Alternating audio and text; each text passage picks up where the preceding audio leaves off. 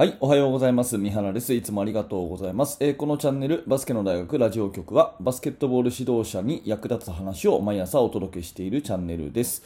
えーいつも聞いていただいてありがとうございます。えー今日は7月8日、8日の、え木曜日ですね。皆様元気にお過ごしでしょうか？え今日もね、また一日頑張っていきましょう。えー今日のテーマは何かっていうと勝ち負けを決めるのはコンディショニングというお話なんですけれども、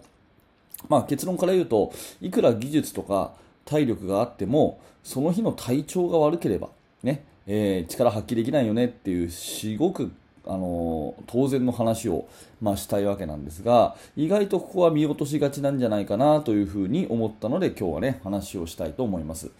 えーこれをね、えー今日テーマにしようと思ったのは昨日のですね日本代表対ハンガリーの試合を見て思ったんですね、えー皆様も見た方いらっしゃるんじゃないですかね、まあえ東京オリンピック目前に控えて今、沖縄で日本代表の男子チームはですね、え国際試合を、えやると。でその初日が昨日で、えハンガリー代表との試合ということですよね。でえーまあ、地上波、テレビでもですね放送されたので、まあ、私は普段テレビはあんまり見ないんですけれども、まあ、珍しく夜7時にテレビをつけてですね、えー家族でそれを見たというところで非常に楽しんだんですね、えーゲームそのものとしては79対58で、えー世界ランキングでは上のハンガリーに、まあ、快勝ということでですね、まあ、結果的に第1クォーターで21対7と大量にリードをしてでそれがそのままずっと続いた形というような試合だったんですね。うんえーなんといってもあのトロントラプターズの、ねえー渡辺裕太選手がもうちょっと異次元のレベルでですねスリーポイントあり、ダンクありとでディフェンスありということで、えー本当に、え全部のプレーに渡辺裕太さんがね、え絡んでるというようなそういう印象で大活躍確か25点取ったのかな、うん、そういう大活躍の試合でございました。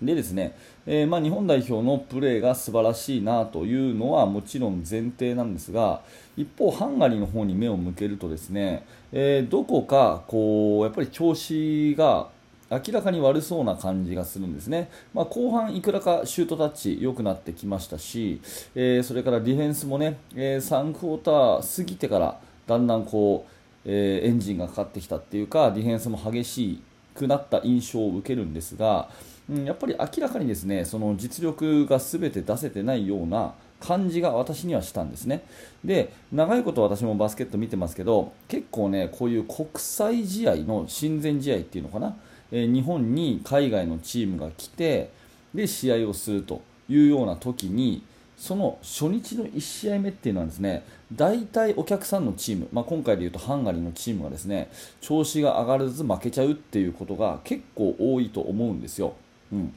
でこれ多分ね単純に考えてやっぱりコンディションだと思うんですね、えー疲れっていうか、まあ、遠くから来るわけですよね。でまあその滞在何日前に今回ね日本入りしたのかはちょっと分かりませんけれども、まあ、ある程度余裕を持ったスケジュールだとはいえやっぱりね自分の国からね遠く日本に来てですねそしてコンディションを合わせていくっていうことをやるのはやっぱり難しいんだと思います。で国際試合ではこの辺がすごく重要であのサッカーのワールドカップにしてもオリンピックにしてもね、うんまあ、今回はあの東京で開催ですけれども、まあ、基本的に海外に日本代表選手は行くわけじゃないですか。そういう国際試合とかねワールドカップとかって。その時にやっぱりどこにキャンプインしてどうやって過ごしていくかっていう綿密なスケジュールを立ててやっぱりそのコンディションっていうものをすごく大事にする。そうなんですね。うん。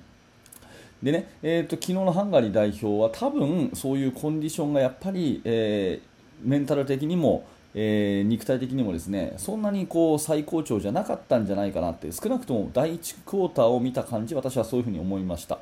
でこの前イランとの、えーフレンドリーマッチ3試合やった時も確か1試合目はですね、えー日本が快勝してで2試合目は、えーイランが巻き返してっていうような、ね、2試合目にイランが勝つっていうそういう試合だったと思うんですけどやっぱりそれはね戦術的なアジャストっていうのもありますが多分単純に時差とかね疲れとかねそういうコンディションの部分じゃないかなとで国際試合を多く見るとですね大体その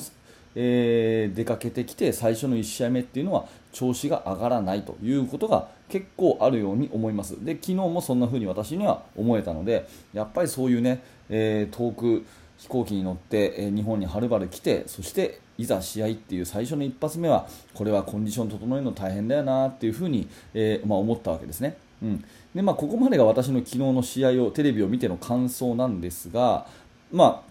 私だったら高校生の、ね、指導者ですしこれを聞いてらっしゃる方も、えー、中学生とかミニバスとかねそういう学生の、えー、子どもたちにバスケットを教えている方が多いと思うのでここからじゃあ私たちは何を学ばなきゃいけないかっていうと選手にね、うん、バスケットボールを教える、ね、技術を教えたり戦術を教えたり。ね、そういうことを生徒に考えさせたりするっていうことはすごく大事なんだけどもこのコンディションっていうものに日頃から着目してますかっていうところをちょっと問いかけてみるといいと思うんですね。例えば練習が終わった。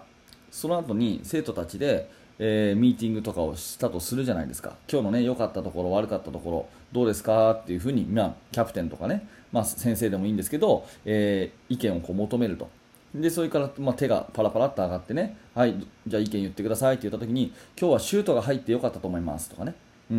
今日はね、ディフェンスがとてもみんな頑張ってたと思いますとかね、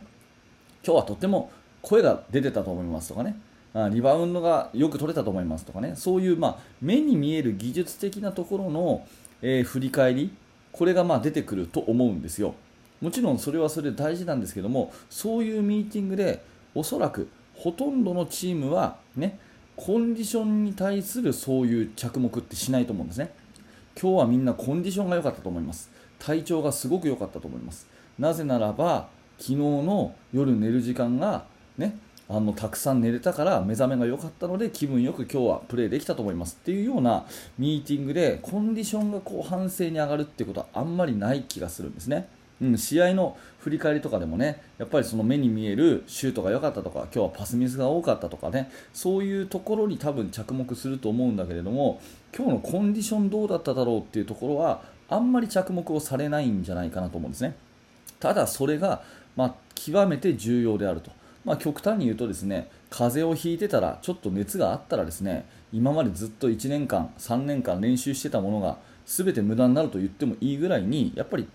一番こう左右しますよね。うん。まあ、今だったらねコロナが流行ってますし、まあ、季節的にインフルエンザがあったりする時もあるじゃないですか。そういう時にねインフルエンザになっちゃったらもうプレーがいいとか悪いとかじゃなくて試合出れなかったりするわけじゃないですか。そのぐらい大事なのにもかかわらず意外とコンディショニングっていうものは、えー、そういうまあ、反省材料っていうのかな？振り返る材料にあんまりならないというふに思うんですね。だからシュートが入ったとかね今日はドリブルが良かったとかねそういう目に見えることだけじゃなくて目に見えないコンディションがどうなのかっていうところの視点を持っておくっていうのは結構大事かなっていうふに思います。で指導者の立場で言うとそういう話をやっぱり断るごとにしてあげるっていうことですよね。24時間のデザインが大事だぞと。バスケットの練習は2時間しかしないかもしれないけど残りの22時間どう過ごしてますか、ね、睡眠どのぐらいとってますか？無駄な時間ないですか？ね、だらだらとなんだろうな動画見ちゃったりゲームやっちゃったりして時間が過ぎちゃったりそういうことないですか？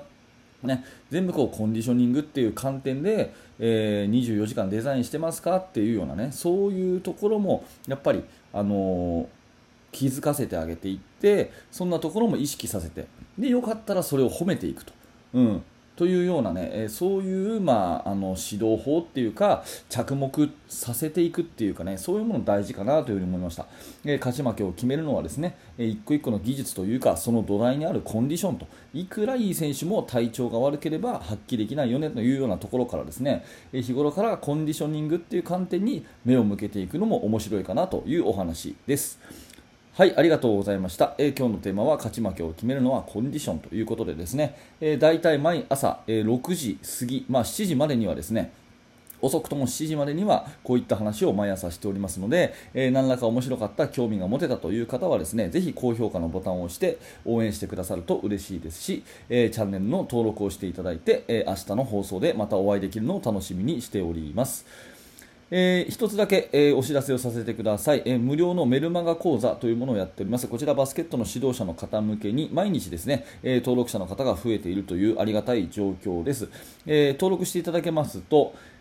チーム作りについてのいろんな情報をですね、約半年にわたって私からメールでお届けするという内容になっております。最初の1通目のメールで、練習メニューの作り方というですね、無料の特典教材動画教材をプレゼントしますのでぜひお受け取りください、動画の説明欄のところにリンクがありますので覗いてみてください。はい、本日も最後までありがとうございました。三原学でした。それではまた。